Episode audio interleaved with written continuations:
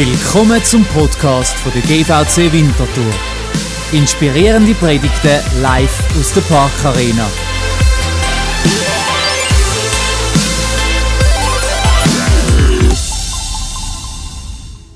Kennt ihr das auch?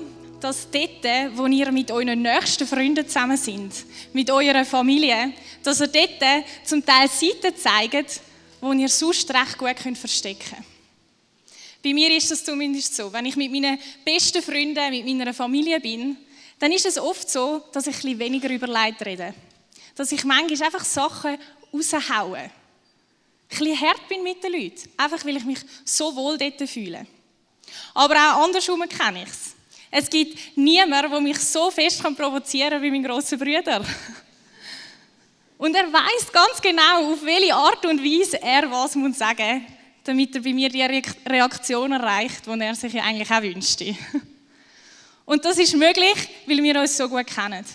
Weil wir uns gegenseitig auch verletzlich gemacht haben. Und wenn es bei diesen Sticheleien bleibt, dann ist das ja mega schön und mega cool, es gehört einmal dazu. Aber manchmal kann es dann eben auch zu viel sein. Und dann kann aus so einer Stichelei oder aus einer dummen Aussage auch ein Konflikt entstehen. Kommen dir auch so Personen in den Sinn? So Personen, wo du so ehrlich kannst sein. Vater Grad, manchmal eben ein bisschen zu ehrlich. Oder so Leute, die dich so richtig provozieren können. Und dort ist die Gefahr manchmal mega groß, dass eben ein Konflikt entstehen kann. Und ich wage jetzt mal eine allgemeine Aussage zu machen. Man hat nicht gern Konflikt. Konflikte sind anstrengend. Konflikt hat man einfach nicht gern. In mir rein kommt manchmal so ein, ein Gefühl auf, wenn ich merke, zwischen mir und einer anderen Person steht etwas, wo so, ah, einfach so ein, ein ungutes Gefühl. Und wenn ich dann merke, dass ich dort ein Gespräch suchen muss, weil sonst Klärung nicht möglich ist, dann wird das Gefühl noch ein intensiver und ich denke so, ah, wieso können wir das nicht einfach wegdrücken? Vielleicht poppt jetzt auch dir so ein Name in den Kopf, wo du merkst, ups, da steht noch etwas im Raum. Fakt ist, dort, wo Menschen zusammen in einer Beziehung sind, dort kann es Konflikt geben.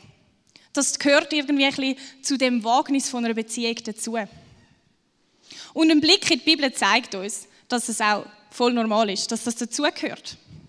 Aber irgendwie ist es doch ein bisschen paradox. Wir haben letzte Woche vom Reto gehört, dass ganz am Anfang im ersten Buch Mose, das zweite Kapitel steht, es ist nicht gut, dass der Mensch allein ist. Also wir sind für Beziehung geschaffen. Und trotzdem ist es wohl ein Bereich von unserem Leben, der uns sehr herausfordert. Trotzdem erleben wir äh, Konflikt in Beziehungen. Nur zwei Kapitel später steht der erste heftige Konflikt zwischen zwei Menschen. Zwischen dem Kain und dem Abel. Und nochmal so ein Konflikt ist zwischen dem David und dem Saul. Die sind jetzt vielleicht gerade ein bisschen gar heftig. Dort hat die Eifersucht sehr in die Beziehung drin gespielt. Wir können das vielleicht ein mit dem Konflikt, wo wir in der Apostelgeschichte lesen, ein bisschen besser identifizieren. In der Apostelgeschichte 11 lesen wir von Barnabas und Paulus wie sie mit einer Gemeinde, wo sie besuchen sind, eine Meinungsverschiedenheit haben. Und es steht, dass sie gestritten haben. In der Apostelgeschichte 15, also nur wenige Kapitel später, sind sie bei einer anderen Gemeinde und sie haben wieder eine Meinungsverschiedenheit. Und es steht, dass, sie, dass es zu einer heftigen Auseinandersetzung gekommen ist. Und die Auseinandersetzung haben sie nicht einfach so können aus der Welt schaffen, sondern die Gemeinde hat wollen, dass sie auf Jerusalem gehen und dort mit den Ältesten und den Gemeindeleitern ein klärendes Gespräch führen. Und auch dort ist es dann wieder zu heftigem Wortwechsel gekommen, bis sie sich einigen können. Und jetzt könnte man ja meinen, der Barnabas und der Paulus sind die dicksten Freunde. Sie sind immer einer Meinung. Sie haben sich jetzt immer gegen die anderen, haben sie die gleiche Meinung gehabt. Sie sind zusammen durch Höchst und Tiefs gegangen, mega viel erlebt auf ihrer Reise. Die haben sicher keinen Streit. Aber noch im gleichen Kapitel, Apostelgeschichte 15, können wir von ihrem Streit lesen. Apostelgeschichte 15, 36 bis 40 steht, nach einiger Zeit forderte Paulus Barnabas auf. Lass uns noch einmal alle die Orte aufsuchen, in denen wir die rettende Botschaft verkündet haben, damit wir sehen, wie es unseren Brüdern und Schwestern dort geht. Barnabas war einverstanden, wollte aber Johannes Markus mitnehmen. Doch Paulus war dagegen. Denn Johannes Markus hatte sie damals in Pamphylien im Stich gelassen und nicht weiter den Auftrag erfüllt, mit dem sie gemeinsam aufgebrochen waren. Sie stritten so heftig miteinander, dass sie sich schließlich trennten. In der Elberfelder Übersetzung steht es, es entstand nun eine Erbitterung, sodass sie sich voneinander trennten. Erbitterung. Sie sind bitter gewesen. Und wenn man bitter ist, dann ist es sehr schwierig, noch einen Schritt auf den anderen zuzumachen. Der Barnabas und der Paulus, so viel haben sie zusammen erlebt. So viel haben sie auch mit Gott zusammen erlebt, wo sie zusammengeschweißt hat. Und dann das. Irgendwie so, wenn man es liest, eine Kleinigkeit. Und ich frage mich, sind sie da nicht einfach ein bisschen stur? Hätten sie es nicht geschafft? Sie haben sogar das gleiche Ziel vor Augen. Sie wollen, dass das Evangelium verbreitet wird. Aber sie packen es irgendwie nicht mehr, dass sie das zusammen können, machen können. Sie verfolgen zwar weiterhin das Ziel, aber auf unterschiedliche Wege. Das Schöne ist, dass wir aufgrund der Briefe, die wir in der Bibel haben, davon ausgehen, dass sie sich später wieder versöhnt haben. Also wir sehen in der Bibel, dass Streit dazugehört. Die Bibel sagt uns aber auch, wie wir mit Wut oder mit Differenzen in Beziehungen umgehen können. Wie letzte Woche werden wir auch in diesem Teil der Serie einen Blick in den Epheserbrief werfen. Und dieser Teil zeigt uns ein bisschen, wie wir aufgefordert werden, wie wir miteinander umgehen sollen. Epheser 4, 25 bis 32 steht, Wendet euch also von jeglicher Täuschung ab und sprecht die Wahrheit. Jeder und jede mit eurem Mitmenschen. Denn schließlich gehören wir ja wie die Glieder eines einzigen Körpers zusammen. Wenn euch Zorn erfasst, dann verhaltet euch so, dass ihr dabei keine Schuld auf euch ladet. Noch vor dem Sonnenuntergang soll euer Zorn zu Ende kommen. Und gebt auch dem Zerstörer keinen Raum. Kein einziges faules Wort soll aus unserem, eurem Mund herauskommen, sondern wenn etwas gut ist und andere stärken und aufbauen kann, je nachdem, was gerade angemessen und gut ist, das soll er sagen, damit es denen, die zuhören, etwas von Gottes freundlicher Zuwendung weitergibt. Bereitet dem Heiligen Geist Gottes keinen Grund zur Trauer, denn durch ihn, den Gottesgeist, seid ihr mit dem Siegel versehen, dass ihr zu Gott gehört. Und dieses Siegel bleibt auf euch bis zu dem Tag, wo Gottes Erlösung sich ganz entfalten wird. Weit entfernt von euch soll jede Art von Bitterkeit sein, genauso auch Wut, Zorn, Geschrei und zerstörerisches Gerede. Und überhaupt jede Art von Bosheit. Seid zueinander gütig, voller herzlicher Anteilnahme und vergebt einander großzügig. Denn auch Gott hat euch ja durch den Messias mit seiner Gnade beschenkt gerade ein bisschen eine heftige Botschaft, wie wir dann sollen, miteinander umgehen Dem Abschnitt gehen noch ein paar Verse voraus. Und zwar sagt dort der Paulus seinen Leser, dass sie, weil sie jetzt Gott kennen, so sollen handeln. Sie sagen, er schreibt ihnen, weil ihr Gott kennt, sollt ihr das alte Leben wie alte Kleidung abziehen und das neue Leben wie neue Kleidung anziehen.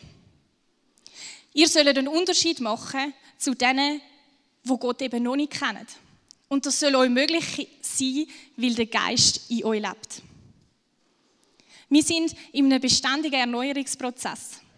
Und in das inne, weil wir für uns für das Leben mit Jesus entschieden haben, sollen wir auch so handeln, auch im Umgang miteinander. Und dann kommt eben da die große Aufzählung von dem, was ein guter Umgang miteinander wäre.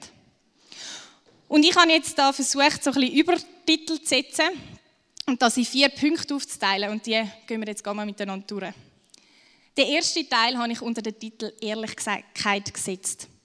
Wendet euch also von jeglicher Täuschung ab und sprecht die Wahrheit, jeder und jede mit euren Mitmenschen.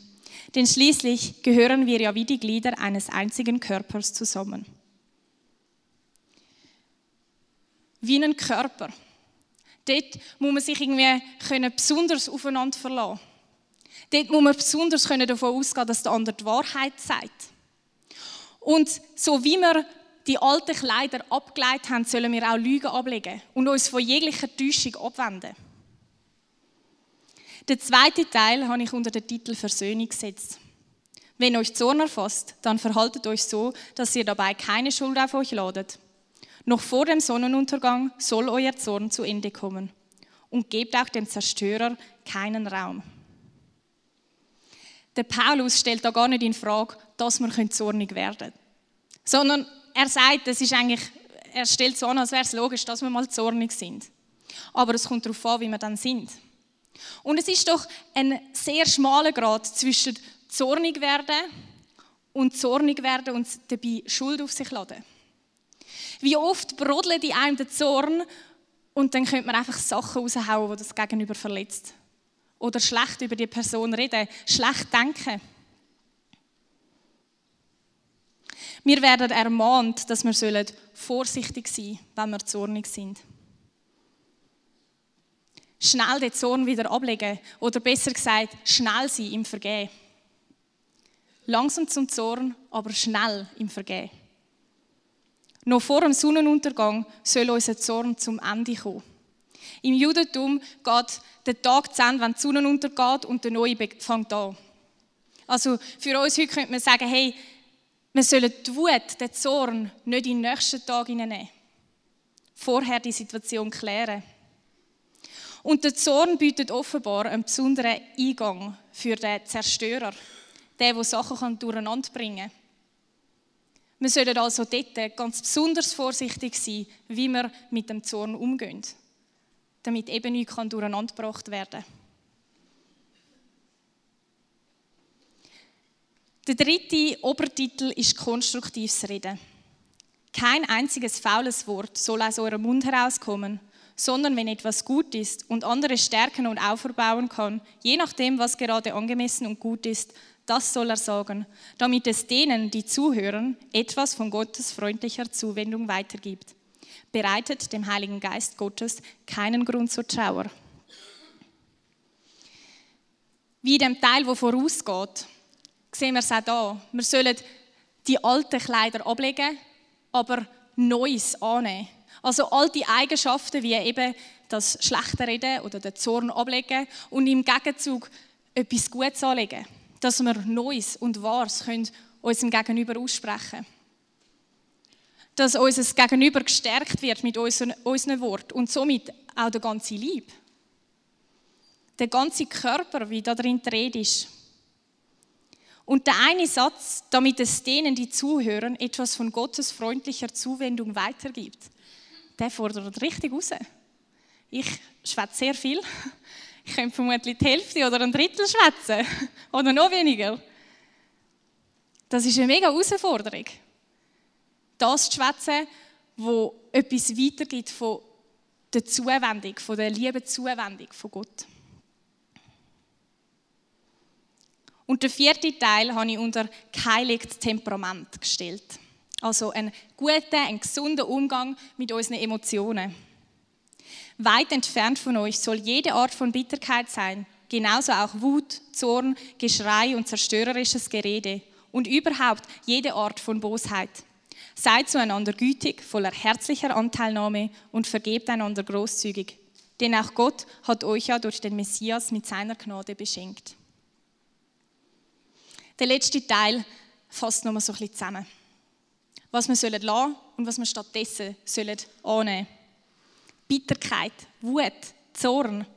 Das passiert dort, wo wir uns von unserem Gegenüber verletzt fühlen. Und dort schiessen wir ja dann, also tun wir dann auch wieder verletzen. Aber wir sollen vergeben. Wir werden zur Vergebung aufgerufen damit alte Rechnungen nicht offen behalten werden, damit Sachen, die zwischen einem stehen, nicht zwischen einem bleiben, sondern können aus der Welt geschaffen werden. Und im letzten Satz erinnert uns der Paulus auch noch daran, wieso dass es dann uns möglich ist, zu vergeben. Weil wir selber die Vergebung ja auch erlebt haben. Weil Jesus, als er am Kreuz für uns gestorben ist, uns reingewaschen hat, uns vergeben hat für alles, was wir machen. Ewige Vergebung uns gegeben hat. Und darum sind wir auch fähig, anderen zu vergeben. Darum sollen wir fähig sein, anderen zu vergeben. Aber Vergebung ist nicht immer so einfach. Manchmal ist man so verletzt, so hässig, dass es gar nicht möglich ist. Der Stadelmann, ein Theologe, schreibt in seinem Kommentar zu dem Teil vom Epheserbrief folgendes. Bedarf es zur Wiederherstellung der Gemeinschaft eine Verhandlung mit dem Bruder, so sollen wir das rasch tun. Können wir ohne solche über die Sache Meister werden, so sollen wir sofort verzeihen. Der Groll wird nur gefährlicher, wenn er von einem Tag in den anderen hinübergenommen wird. Also er sagt, entweder du kannst sofort vergeben und wenn das nicht der Fall ist, dann such das Gespräch. Dann schau, dass ihr das aus der Welt schaffen könnt. Weil wenn die Emotionen, die Wut im nächsten Tag genommen werden, dann wird es nur noch schwieriger. Im Zusammen mit, Zusammenleben mit anderen, in den unterschiedlichsten Beziehungen gibt es immer wieder Grund, um irgendwie ein eine Auseinandersetzung zu haben. Zornig werden, Unstimmigkeiten zu haben. Aber der Paulus sagt dort, es kommt darauf an, wie wir dann damit umgehen, wenn die Gefühle um sind. Nicht einfach Augen zu und durch, sondern vergeben, den Zorn im Zaum behalten. Und so, wenn wir das irgendwie so anbringen, können Konflikte auch Chancen werden. Eine Chance, uns selber herauszufordern. Eine Chance, uns selber besser kennenzulernen und das Gegenüber auch. Konflikt geben uns die Chance, auch in Differenzen in Beziehung zu bleiben. Konflikt lernen uns demütig zu sein, zu vergeben. Eben abzuwägen, kann ich vergeben oder soll ich das Gespräch suchen? Konflikt lernen uns auch zu unseren Gefühlen zu stehen, unseren Standpunkt zu vertreten. Und jetzt gibt es immer auch noch unterschiedliche Typen, wie man dann so einen Konflikt löst. Viele haben Konflikt nicht gern. Ein paar wenige finden es vielleicht lässig, sogar einen Konflikt zu haben, weil es fordert sie raus und sie können etwas abhaken. Im Buch Die Kunst, andere zu führen, beschreibt Thomas Harry so verschiedene Typen. Und er beschreibt sie anhand von Tieren. Und ich möchte euch so zwei Tiere vorstellen. Das erste Tier ist das Faultier. Wir haben es hier dabei. Und das Faultier hängt sich so an den Baum und will eigentlich gar nicht viel damit zu tun haben. Das Faultier stellt auf Stumm und hofft, dass der Konflikt dann schnell vorbeigeht.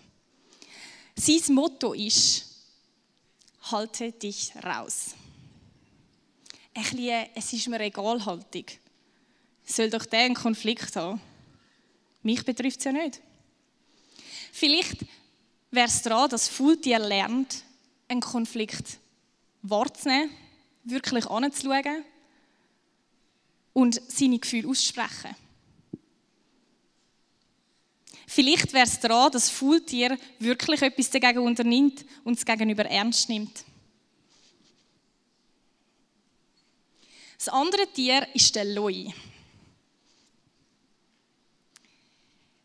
Am Loi sein Motto ist, zeig, wer hier Chef ist.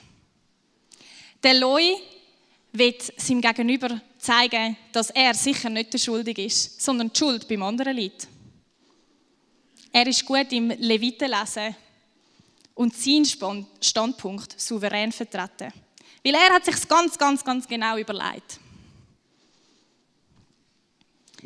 Der Loi könnte lernen, einem anderen äh, zuzulassen könnte es daran sein, dass so ein Leutyp müsste lernen, sein Gegenüber verstehen und zu merken, dass es in einem Konflikt gar nicht unbedingt immer einen Schuldigen gibt. Und das letzte Tier habe ich noch dazu erfunden. Das ist das Kuscheltier. Und das Kuscheltier will Hauptsache Frieden. Das Kuscheltier tut lieber Sachen abschlucken und die eigenen Gefühle nicht aussprechen, damit gar nicht erst ein Konflikt entsteht. Sie wollen auf alle Fälle, ganz egal was es kostet, die Harmonie bewahren. Anpassung ist angesagt. Ja, nicht anecken. Könnte es dran sein, für ein Kuscheltier bewusst einen Konflikt anzugehen? Lernen, die eigenen Gefühle deutlich zu äußern und halt mal in Kauf nehmen, dass es einen Konflikt gibt? Kannst du dich mit dem ein oder anderen Tier ähm, identifizieren? Vielleicht sind es auch nur Punkte daraus oder du merkst, ah, ich reagiere einmal so und so in Konflikt. Das Problem ist, nur zu merken, welches Tier das wir sind, zu merken, was wir für eine Tendenz haben, wie wir in Konflikt handeln, das bringt uns leider noch nicht weiter. Sondern wir müssen dann auch mutige Schritte wagen. Was aus dem Epheserbrief könnte unserem Tier besonders gut tun? In welcher Beziehung ist es daran, dass wir einen Schritt wagen? Vergebung aussprechen, damit wir wieder in Frieden miteinander leben können. Vielleicht hast du eine Beziehung, wo ihr einen Konflikt habt, wo eigentlich schon immer ist. Du magst dich gar nicht mehr genau so daran erinnern, wie es ist ohne diesen Konflikt. Vielleicht wäre es daran, dort einen mutigen Schritt zu gehen. Oder das ist eine Beziehung, wo du die Hoffnung schon aufgegeben hast. Das ist so verstritten, dort finden wir uns nicht mehr. Oder es ist ganz ein neuer Konflikt. Ein frischer. Einer, wo die Verletzung noch, noch sehr frisch ist.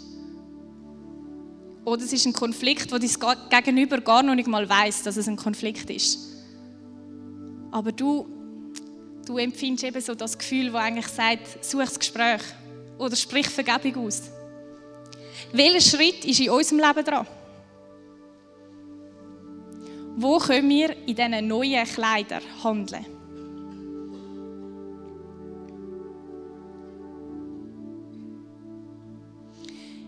Ich glaube, dass es uns möglich ist, so Konflikte anzugehen, weil der Geist von Gott uns leitet. Weil er uns Kraft gibt zum Vergehen, aber auch Kraft zum Konflikt ansprechen. Dass wir das nicht alleine machen müssen. Und ich glaube auch, dass er der ist, der anklopft und sagt, hey, dort musst du anschauen. Oder mit dieser Person musst du mal das Gespräch suchen. Und so möchte ich Gott dafür beten, dass wir das erleben dürfen. Vater, ich danke dir, dass du uns geschaffen hast für Beziehungen. Dass du der bist, der der Erfinder von Beziehungen ist und dass wir so gesegnet sind durch dich. Und gleichzeitig bitte ich dich, dass du uns hilfst, die Beziehungen auch gesund zu meistern dass wir unsere Emotionen ja, irgendwie können angepasst überbringen Dass du uns in dem Weisheit gibst. Dass du der bist, wo uns die Kraft gibt zum Vergeben. Dass du der bist, wo uns Kraft gibt, zum Konflikt wirklich loszulassen oder anzugehen. Und so bitte ich dich, dass du uns auch daran erinnerst, wo das es dran ist, etwas zu machen. Wo das es dran ist, so einen mutigen Schritt zu gehen. Danke, dass du uns leitest, dass du uns nicht allein lässt. Dass du uns ja, begleitest in diesen Herausforderungen drin.